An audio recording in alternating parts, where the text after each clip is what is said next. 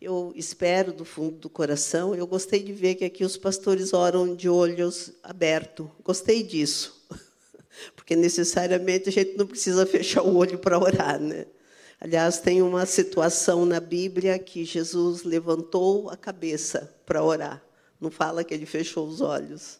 A gente pode fechar também, mas não é obrigado.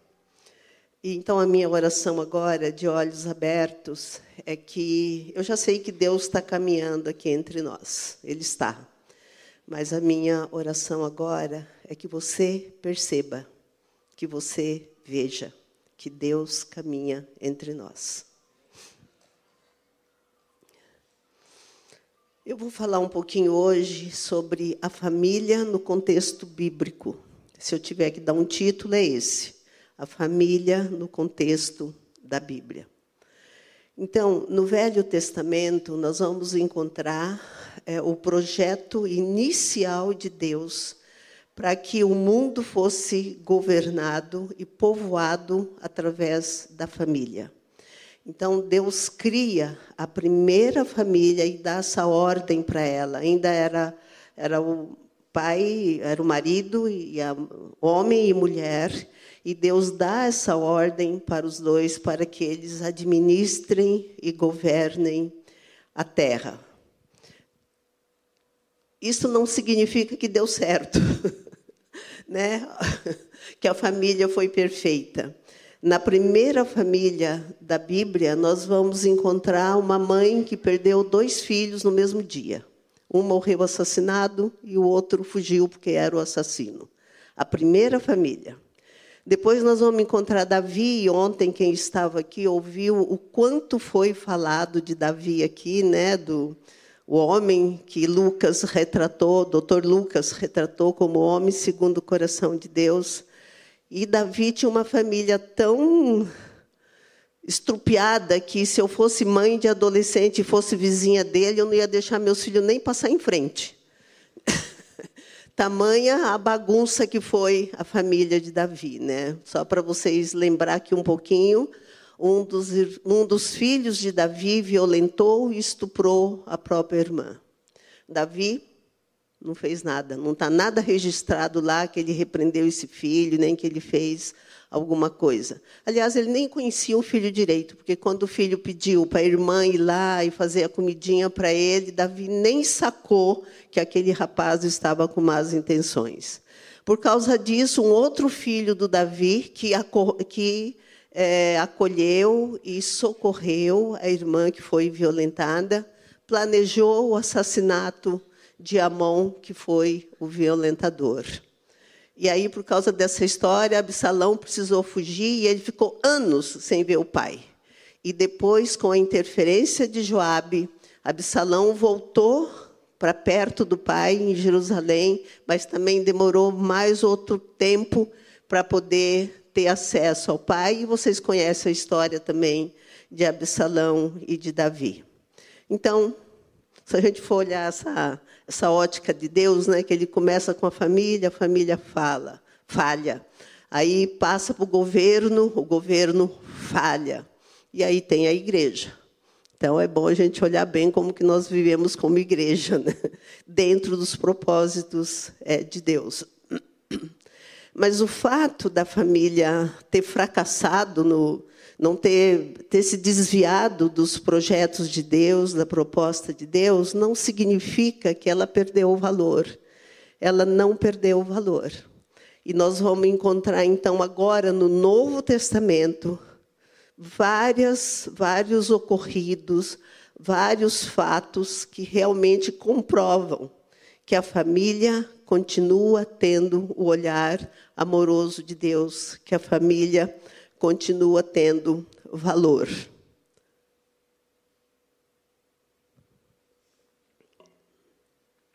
Então, eu alistei aqui algumas coisas só para a gente ver o quanto que a família vale para Deus também na época da graça, na época do advento do Evangelho. Primeiro, Deus se fez humano, nasceu com um bebê, e ele nasceu como um bebê no âmbito familiar. Ele não precisaria ter nascido como bebê. Ele poderia ter chegado numa carruagem ou num cavalo, né, uma carruagem puxada a cavalo, que era o comum daquela época, época romana, do domínio romano. Ele poderia ter simplesmente aparecido como líder político. E não foi assim. Ele nasceu como bebê. E como bebê, numa casa que tinha um homem e uma mulher. Já foi dito aqui, né, ontem, que Maria não precisou da participação do homem para que ela concebesse, mas ela precisou do apoio de José para formar a família aonde Jesus ia nascer. Eu, eu gosto muito dessa coisa do Deus menino, do Deus bebê, que nós evangélicos perdemos, né? A Igreja Católica ainda olha muito isso, Deus menino, mas nós evangélicos esquecemos do Deus menino e ficamos só com o Deus leão da tribo de Judá. Mas Deus é o leão da tribo de Judá, sim, mas ele também é o nenê, né? o bebê que nasce dependente da Maria. É o bebê onde a gente vai adorar sem, e não precisa esperar nada em troca, porque naquele momento, como ser humano, esse bebê não pode fazer nada. E foi assim que os pastores e os rei magos foram visitar Jesus, o Deus bebê. O, segundo, o primeiro milagre da Bíblia também aconteceu no ambiente de famílias. Aconteceu num casamento. Poderia ter acontecido em qualquer outra situação, né? porque tinha outras festas, tinha outros movimentos, tinha outros eventos acontecendo. Mas o primeiro milagre aconteceu num casamento de um casal que ia formar uma família. É uma coisa bem interessante a gente observar isso também. E o terceiro item que eu alistei aqui para dizer da importância da família no Novo Testamento é que as três ressurreições que Jesus fez, e ele só fez três, aconteceram também no âmbito familiar. Então, a família é uma coisa assim meio enigmática, mas ela continua tendo valor aos olhos de Deus, que começou no Velho Testamento, mas também tem no Novo. É na família que o inusitado acontece. Gravem isso. É na família que o inesperado, o inusitado acontece. E é na família que nós temos que lidar, talvez, talvez ou com certeza, as piores mazelas de um ser humano. A família, ela começa com encontros, né? É, para se começar uma família, a primeira coisa que acontece é o encontro. Mas é na família que vai acontecer muitos desencontros. Mas eu quero dizer nessa manhã que a família também é o lugar do reencontro. Então, começa com encontro, tem desencontro, mas é o lugar do reencontro. E eu entendo, como profissional de relação de ajuda que eu sou, e com a idade que eu tenho, com a experiência que eu tenho, eu entendo que o melhor lugar ainda para a restauração de uma pessoa é na família.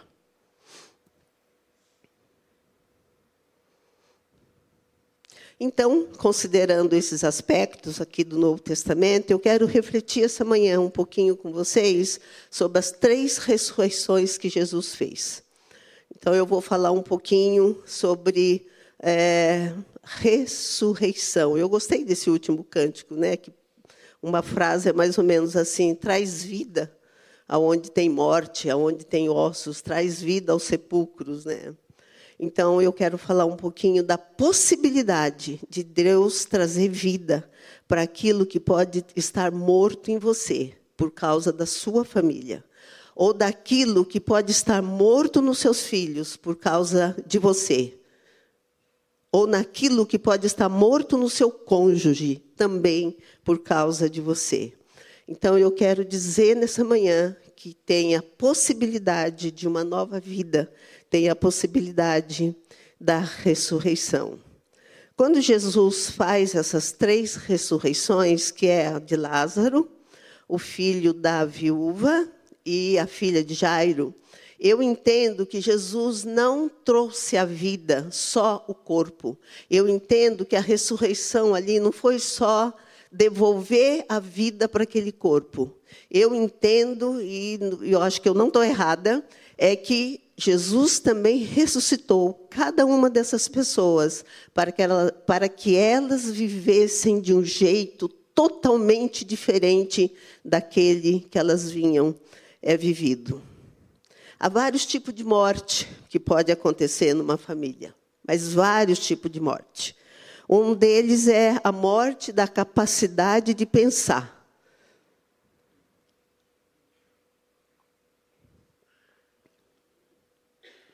É até meio estranho isso, né? A gente falar que alguém pode estar morto com a capacidade de pensar.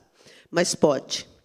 Tem gente que, para pensar, para elaborar, para tomar uma decisão que requer pensamento, que requer uma avaliação do real, a pessoa tem tanta angústia, tanta angústia, que ela não consegue pensar. Um outro tipo de morte que pode existir numa pessoa é a morte da autonomia. Autonomia significa aquilo que você é, o seu valor, significa a, o seu essencial, quem eu sou de verdade e como eu posso lutar e defender aquilo que eu sou. E a pessoa que tem, então, a morte da sua autonomia, ou que nem desenvolveu autonomia, porque nenhum bebê nasce com autonomia, todo bebê nasce dependente. A autonomia a gente vai construindo aos poucos na história familiar, dependendo do apoio, do amor e da aprovação que recebe dos seus membros. São pessoas que tendem a se tornarem dependentes de outros. E não vai faltar gente que quer dominar. Então, são pessoas que podem ficar dependentes no trabalho, dependentes religiosos, de, de uma estrutura rígida e legalista religiosa.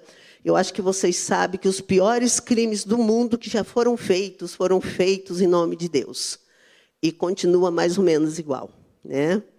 Então, são pessoas que se tornam fácil refém do outro, porque ela não desenvolveu a sua autonomia.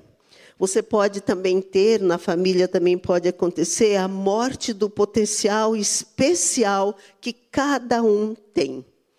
Todos nós aqui nesse auditório, não sei quantas pessoas a gente tem aqui, mas todos nós somos diferentes um do outro e nós temos algo que só você tem.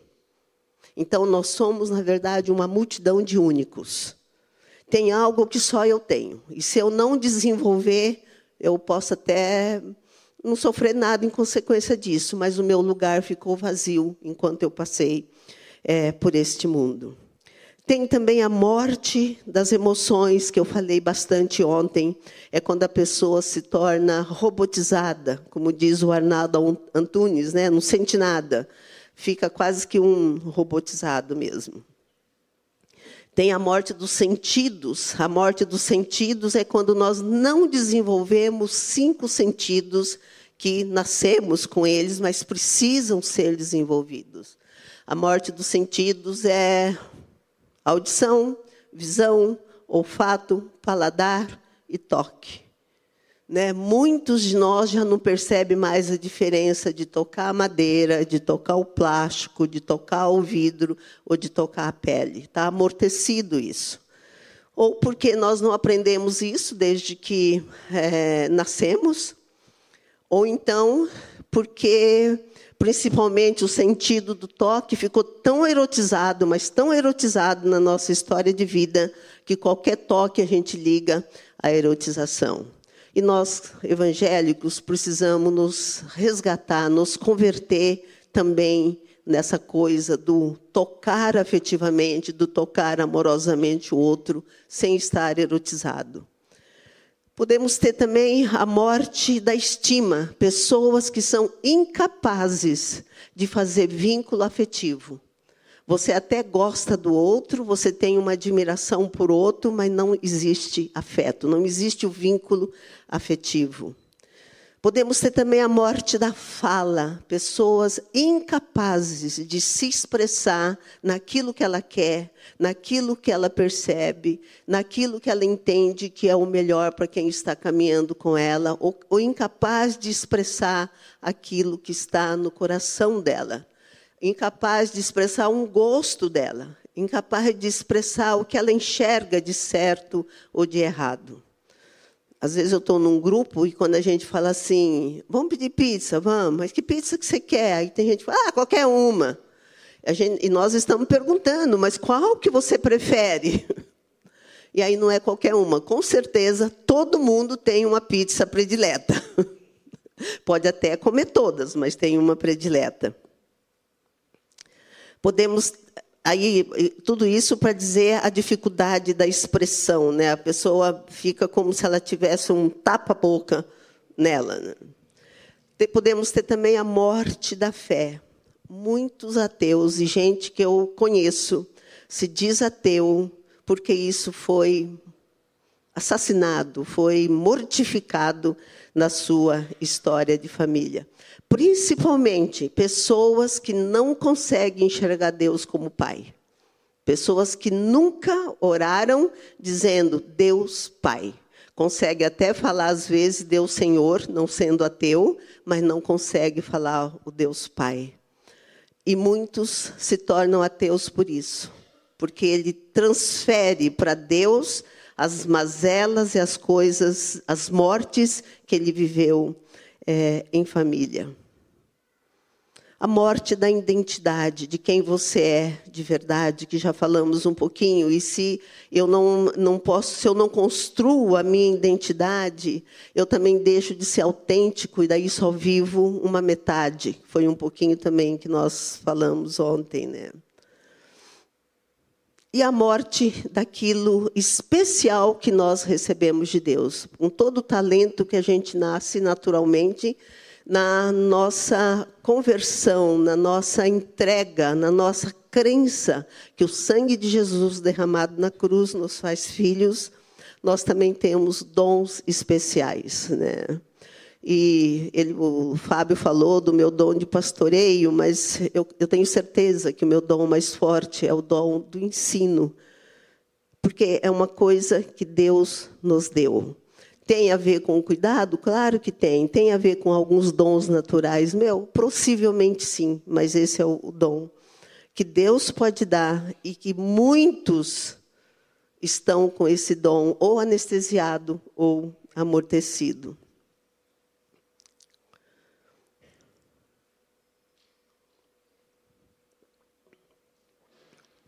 Então vamos ver as três ressurreições. A primeira ressurreição é, é o que eu quero meditar um pouquinho, está em Mateus 5, de 21 a 43, e é a ressurreição da filha de Jairo. Eu amo esse texto, esse texto é maravilhoso. É um texto que Jesus ressuscita uma menina que morreu com 12 anos e cura a, a mulher de um problema que só mulher pode ter, e ela já tinha isso por 12 anos. Então, eu amo falar sobre esse texto, mas hoje eu quero falar bem pouquinho, porque eu quero ficar aqui é, na filha de Jairo. Tem uma psicanalista que já faleceu, ela era também pediatra francesa, e ela era uma cristã muito séria, que gostava de estudar o Evangelho. E ela entendeu que essa menina provavelmente tinha tido ah, o que nós chamamos hoje de anorexia. Por que, que a doutor, chama François adotou? Por que, que ela diz isso? Por causa daquilo que Jesus faz assim que ele a ressuscita. E é olhando exatamente naquilo que aconteceu logo após a ressurreição é que eu quero trazer a nossa meditação nesse dia. Seguindo essa sugestão da François Doutor, eu fiz a mesma coisa com as outras duas ressurreições. No caso da menina, eu vejo aqui que Jesus ressuscitou nela o desejo e a possibilidade de crescer e se tornar adulta. Então, ela é filha de Jairo. Jairo é um principal da sinagoga, ele é muito importante. E na pesquisa da François Doutor, ela entende que, sendo o homem importante que ele era, naquele contexto, não era ele que devia ter ido procurar Jesus. O normal em procurar Jesus naquela situação teria sido a mãe. Então, a François Doutor entendeu que esse homem talvez fosse um homem muito apegado a essa menina, mas muito apegado mesmo, talvez até um pouquinho controlador. O interesse era tão grande que se tornou controlador.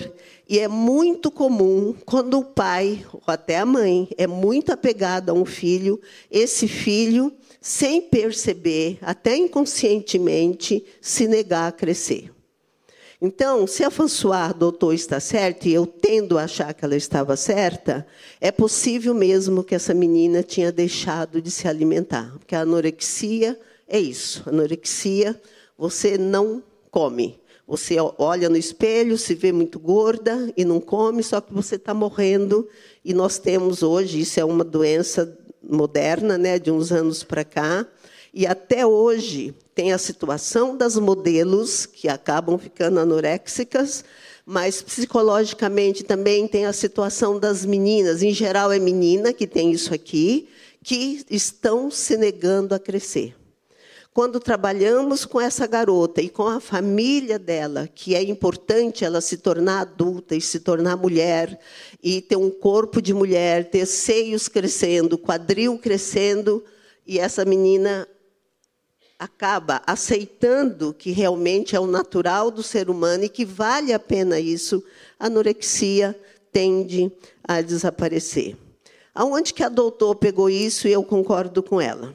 Foi quando Jesus ressuscita a menina. O que, que Jesus falou para a família e para a família quando ele ressuscitou essa menina?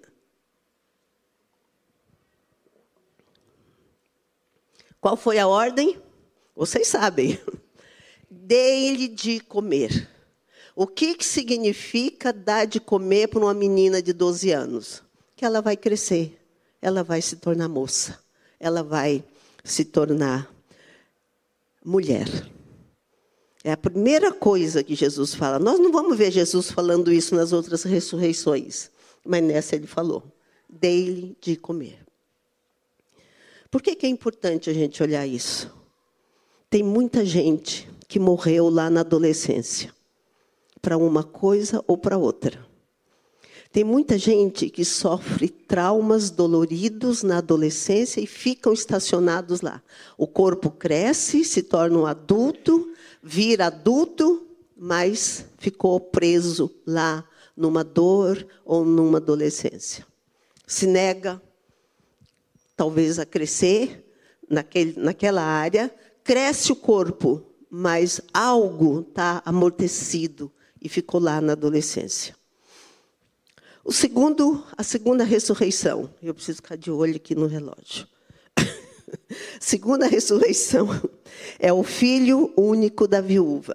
Então, se na filha de Jairo, que algumas traduções chamam de Talita, eu vejo que é, Jesus ressuscitou nela o desejo de crescer, no filho único da viúva, eu vejo que Jesus ressuscitou a expressão pela fala, o comunicar, o falar o que estava bom e o que não estava. Qual é a história desse garoto? O milagre já diz: filho único da viúva. Sabe o que significava ser viúva no tempo de Jesus? E perder o filho único? Ficar à míngua ficar sem nada, ficar sem sustento, ficar sem uma proteção, porque a mulher nessa época ou ela dependia do pai, ou dependia do marido, ou dependia do filho. Se até hoje às vezes não é fácil para uma viúva, vocês podem imaginar no tempo de Jesus, que as mulheres não eram alfabetizadas, elas não tinham profissão, a única função das mulheres era procriar e cuidar da casa. Era essa a função das mulheres. E o termo usado para esse garoto aqui indica que ele era um menino bem jovem ainda, talvez o que nós chamamos hoje de adolescente, porque na época não tinha esse negócio de adolescente. Adolescente é uma coisa também mais recente. Eu não sei se vocês conseguem imaginar quais são as falas que um menino ouve, o filho de uma viúva, é, quando o pai morre. Vocês conseguem imaginar o que, que falam para esse menino? Agora você é o quê? Agora você é o homem da casa. Agora você tem que cuidar da sua mãe. Isso agora, nos nossos tempos modernos. Imagina no tempo de Jesus o que esse menino ouviu. Então, gente, eu imagino que esse menino acabou tendo uma carga tão grande nas costas dele desde que eu descobri que ele não era um jovem tão velho, ele era um jovem talvez adolescente para nós hoje. Mas tão pesado, tão pesado, e ele teve que dar conta disso sem reclamar. Não dava para falar nada. Ele ia falar o quê? Gente, eu estou cansado, eu não consigo cuidar da minha mãe. Não dava. Ele teve que aguentar tudo calado. Nós não sabemos o que é que o levou à morte, mas ele faleceu. E quando Jesus o ressuscita, você pode olhar no texto que está em Lucas 7, de 11 a 17, e foi um médico né, que, que escreveu a história dele. A primeira coisa que esse rapaz faz é o quê? Sabe o que é? Falar. Ele começou a falar. E agora Jesus pega esse rapaz que está se expressando, que está falando, e leva para a mãe. Só que agora ele fala. O relato não diz que ele não falava antes. Então, aqui tem algumas deduções que eu estou fazendo para é, explicar o que eu entendo, o que é a morte da expressão e o que é a ressurreição que Jesus faz, trazendo esse menino de volta à vida, mas falando. Para a menina, ele mandou dar comida. Para esse aqui, foi permitido que ele então falasse. Agora ele podia continuar cuidando da mãe, mas quem sabe ele poderia falar do quão pesado era aquilo. E quando eu vejo isso, quando eu vi isso, isso está um pouco mais explicado no meu livro Ressurreição Interior, que acho que já acabou, não tem mais aí para vender, mas vai sair mais.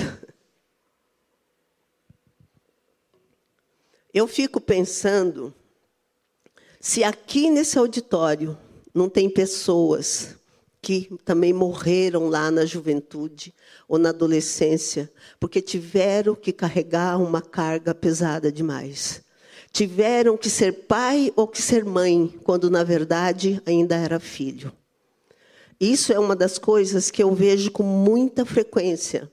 É no meu trabalho, tanto de profissional como de supervisora de profissionais.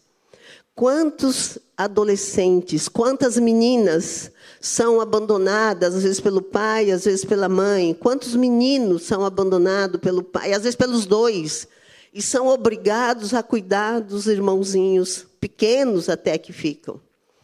A minha mãe foi um exemplo disso. A mãe dela morreu e ela teve que cuidar dos irmãos menores. E quando ela me teve, ela era uma adolescente, e até no final eu quero ainda falar um pouquinho mais dela. Então, a idade que ela ainda precisava ser filha, ela precisou ser mãe. E depois, quando foi para ser mãe, foi difícil, porque eu nasci quando ela era ainda uma adolescente. Então, eu estou falando isso para você pensar na sua vida. Se não tem algo seu, se você não tem também uma expressão aí morta, porque o peso da sua vida em determinada época pesou demais por causa da sua história de família. Aí vem a ressurreição de Lázaro. E eu não sei se vocês já pararam para estudar um pouquinho a personalidade da Marta e da Maria, as irmãs de Lázaro. Eu parei para estudar da Marta. E tem dois eventos com a Marta que eu acho muito interessante. Um deles, a ressurreição, está em João 11, de 1 a 44, por quem quiser ler. O evento que eu vou falar não está aqui, mas vocês vão lembrar qual que é. Um deles é quando Marta recebe Jesus e os discípulos para se hospedar na casa dela. E aí ela vai lá para, eu imagino, né, que ela foi para a cozinha preparar o lanche, porque era Jesus e mais 12 homens, né? Então, dava trabalho isso.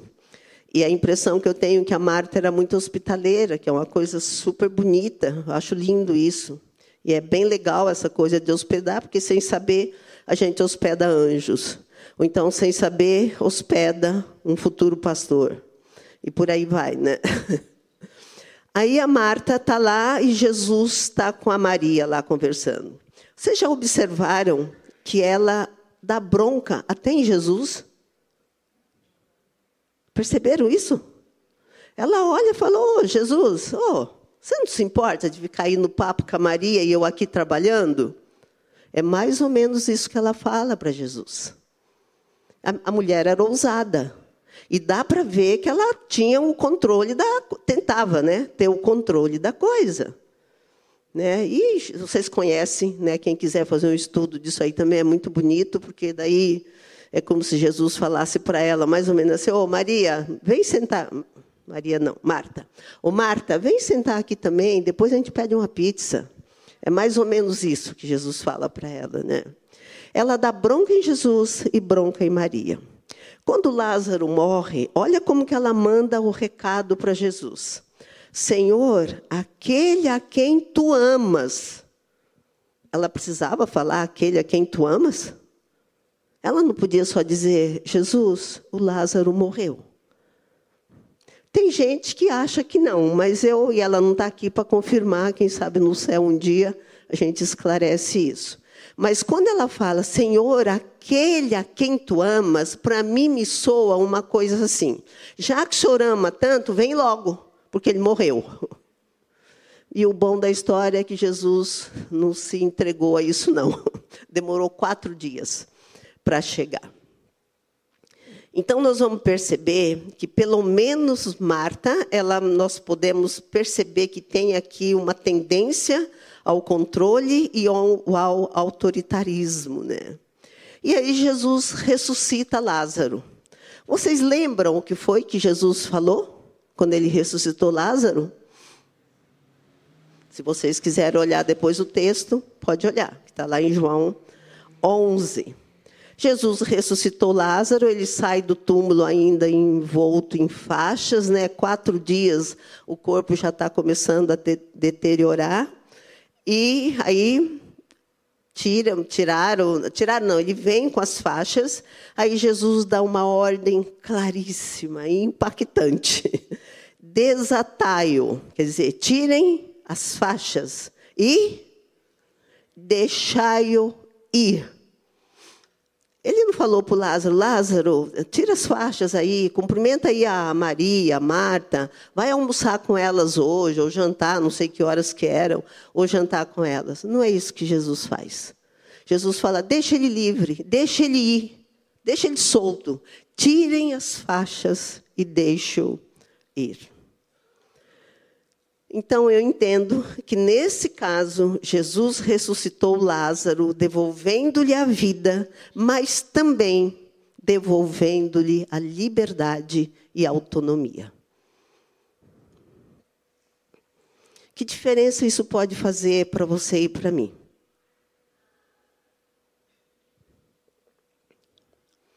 Seja lá o que for que tiver morto na sua vida, como tinha coisas mortas na minha.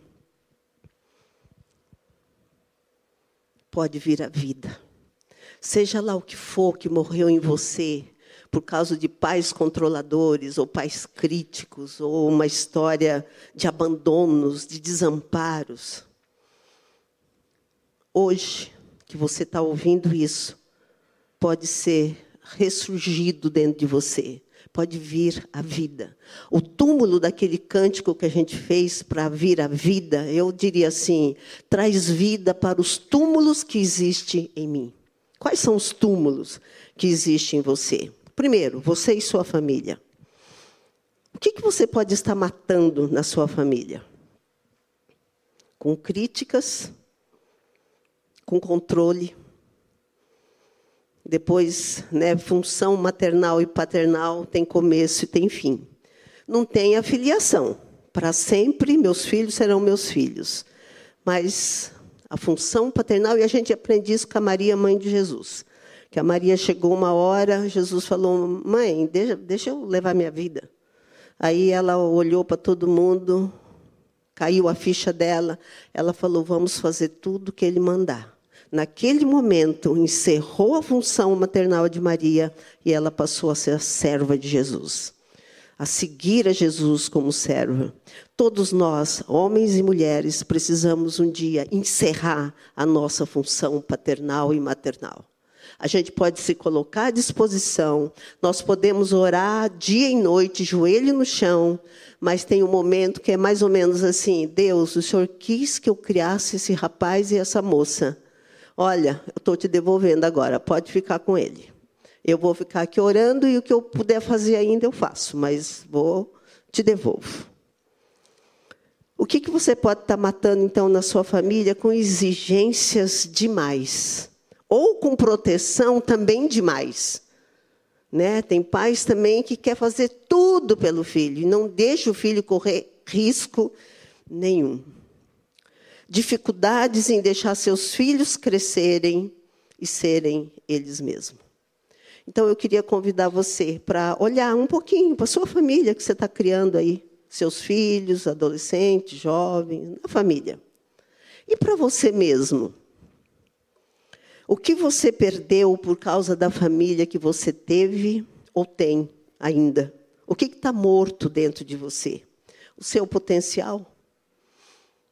É incrível como algumas famílias são capazes de matar um potencial, ou então de desvirtuar o potencial. Né? A pessoa tem a, a tendência, o dom, a habilidade, o talento para ser uma coisa, mas ela acaba indo para outra, porque se ela não for aquilo lá, meu pai vai ter um ataque cardíaco, minha mãe também. Né? A sua capacidade de se expressar a sua autonomia ou a sua liberdade. É interessante o conceito de família no Novo Testamento. Eu amo isso, gente. Jesus Cristo teve uma ocasião que os discípulos chegaram, alguém chegou e falou: oh, "Teu pai, a tua mãe e teus irmãos estão aí". Aí Jesus falou: "Mãe, meus irmãos, quem que é minha mãe e meus irmãos?" Minha mãe e meus irmãos são todos vocês que fazem a vontade de Deus. O que, que aconteceu aqui? Jesus abriu o conceito de família, ele ampliou o conceito de família. Isso significa que muitas vezes a gente vai ter que olhar para a nossa história de família e realmente se desvincular dessa história, porque tem uma nova família agora na fé em Cristo Jesus. E ele ainda vai mais para frente em outro texto, né? Quem ama seu pai ou sua mãe mais do que a mim, não é digno de mim. E eu entendo que quando Jesus fala isso, ele está falando justamente da possibilidade do novo que nós temos através da fé de Jesus. Então, não importa aquilo que você não recebeu. No meu caso, né, que eu falei que eu ia falar aqui um pouquinho da minha mãe, por eu ser filha de uma adolescente, minha mãe me deu comida. Eu cresci muito bem e eu sou uma pessoa que até hoje raramente fico doente. Com certeza por causa dos cuidados que ela teve comigo e de amamentar a mim no seio até minha irmã nascer e também de me carregar nas costas até eu andar com as minhas próprias pernas. Mas eu nunca senti o amor afetivo da minha mãe.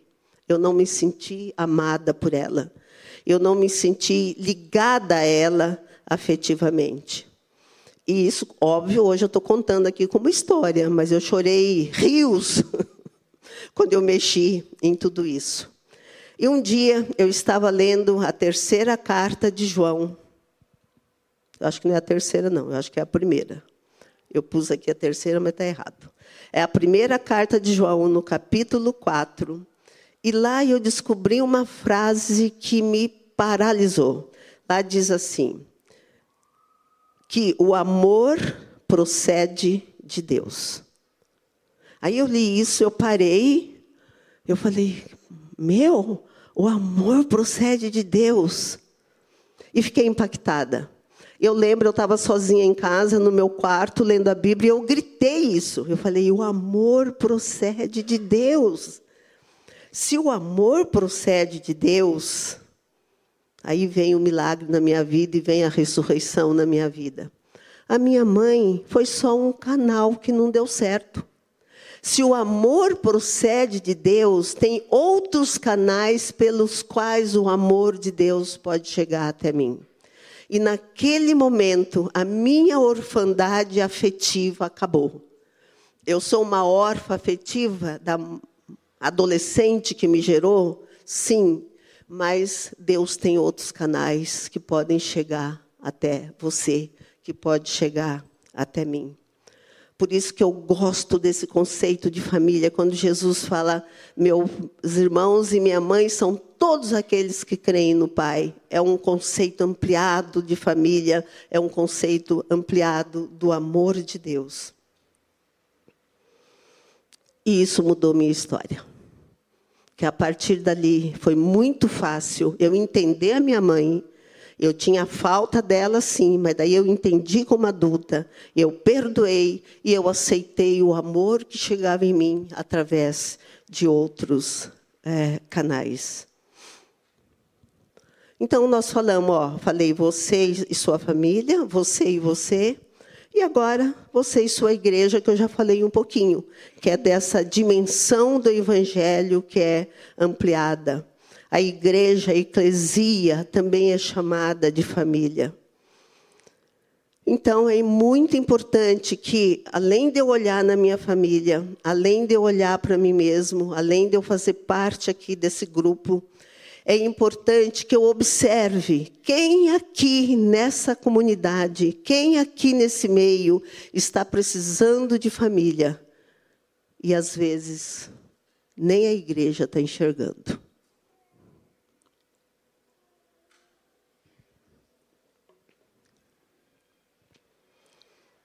nós precisamos ficar ligados para ver quem na nossa comunidade está precisando de irmãos, meninos e meninas que precisam de irmãos. Quem aqui pode. Uma criança que está aqui que de repente precisa ser maternada pela mãe, por uma mulher, ou paternada por um pai. Mesmo que você não gerou, você pode maternar. Nós temos uma filha que nós decidimos maternar, porque a igreja que eu frequentava foi atrás, se envolveu com o. Como é que chama lá? O fórum que cuida do menor. Conselho tutelar. Foi atrás do conselho tutelar e as crianças que estavam sendo tiradas das casas por causa de violência do pai ou da mãe, ou alcoolismo, ou coisa parecida, elas, as, as, algumas famílias da igreja acolhiam essas crianças. E foi no acolhendo uma adolescente que ela acabou então sendo se tornando a nossa filha, não de papel passado, mas de papel afetivamente falando. Há mulheres que precisam ser amparadas até hoje. O número de mulheres, né? E agora está até meio moda esse negócio de ser mãe solo, mãe não sei o que lá. Mas o número de mulheres que precisam do amparo que a igreja pode dar e se tornar a família dessa mulher. Idosos que ficam sozinhos, os netos crescem, vão cuidar da vida deles e os idosos vão ficando cada vez mais é, sozinhos, viúvos, divorciados solteiros que precisam de família. Queridos, eu desejo do fundo. Eu, tô, eu gostei muito dessa igreja. Eu gostei que não tem púlpito. Já amei isso. Eu não sei se tem nos outros dias. gostei dessa história. Gostei de ver esse negócio aqui, que eu nem sei direito o que significa, mas eu achei bonito. Então, eu estou vendo que é uma igreja que parece que está se reciclando no pós-pandemia. Meu tempo está acabando, mas eu vou gastar uns cinco minutos ainda. Então, que, seja, que essa igreja, se é que já não é, que ela seja também uma família. Ah, gostei desse negócio de pachácara também, achei fantástico isso. Né? Porque vai, brinca, conversa, joga, faz lá um monte de coisa. Então, o meu desejo do fundo do meu coração é que seja uma família. Então, eu queria já partir para o encerramento dizendo que aquilo que tanto dói em você, ou dói na sua família, pode ser uma oportunidade para que Deus revele a glória dele. E quero te dizer e te deixar cheia de esperança, mesmo que a sua família não mude, você pode mudar. Às vezes a família não vai mudar, mas você pode mudar. Você pode ser o canal de Deus no meio familiar. E vou dizer uma coisa que eu ouvi uma vez no atendimento, eu nunca esqueci. Pode acontecer o que for na sua família, as piores coisas podem acontecer. Mas põe no seu coração aí o desejo de ser a melhor parte da sua família. Gente, é fantástico isso. Aconteça o que acontecer, eu quero ser a melhor parte da minha família. Eu quero ser o canal de bondade, de compaixão, de misericórdia é, da minha família. Então, você pode ser o canal amoroso de Deus no meio familiar. As tragédias podem acontecer e acontecem, mas que sejamos a melhor parte na tragédia. E que a sua família né, seja esse lugar que eu falei. Começou com encontro, tem desencontros, mas que seja também o lugar do reencontro. E terminando, só lembrando a história do pródigo, que sai, o pai deixou ele ir, o pai não queria que ele fosse. Ele foi, comeu o pão que ah, nem comeu o pão que o diabo amassou, nem o pão que o diabo amassou ele tinha para comer, não comeu nada. E na miséria lá da fome, ele caiu em si. E ele volta. E quando ele volta, o pai não joga na cara dele. Eu te avisei, eu te falei, falei para você não ir. Nada. De longe o Pai já vê. É uma ilustração do amor de Deus para conosco, mas Jesus usou a história de uma família ali, uma família daquela época. E aí o pai faz uma festa. E nesse fazer a festa detona também uma dificuldade do outro irmão. Mas eu entendo que nessa história que Jesus usa para indicar o amor de Deus, há uma história que há a possibilidade da restauração dos dois irmãos. Um que não conseguia tomar posse do que tinha, e o outro que gastou do jeito que gastou o que tinha. Então, tem esperança para a família e que as nossas famílias possam ser sempre um lugar de reencontro depois dos desencontros. Deus, eu conheço tão pouca gente aqui, mas o Senhor conhece cada um aqui. O Senhor sabe de cada um. Pai, que haja ressurreições nas vidas aqui, que haja ressurreição nas famílias daqui e que haja, que haja ressurreições na igreja aqui. E que seja, Senhor, não só aqui a igreja, mas que cada um, cada família seja um lugar de reencontro, um lugar de reacerto com a família e com o Senhor. Em nome de Jesus. Amém.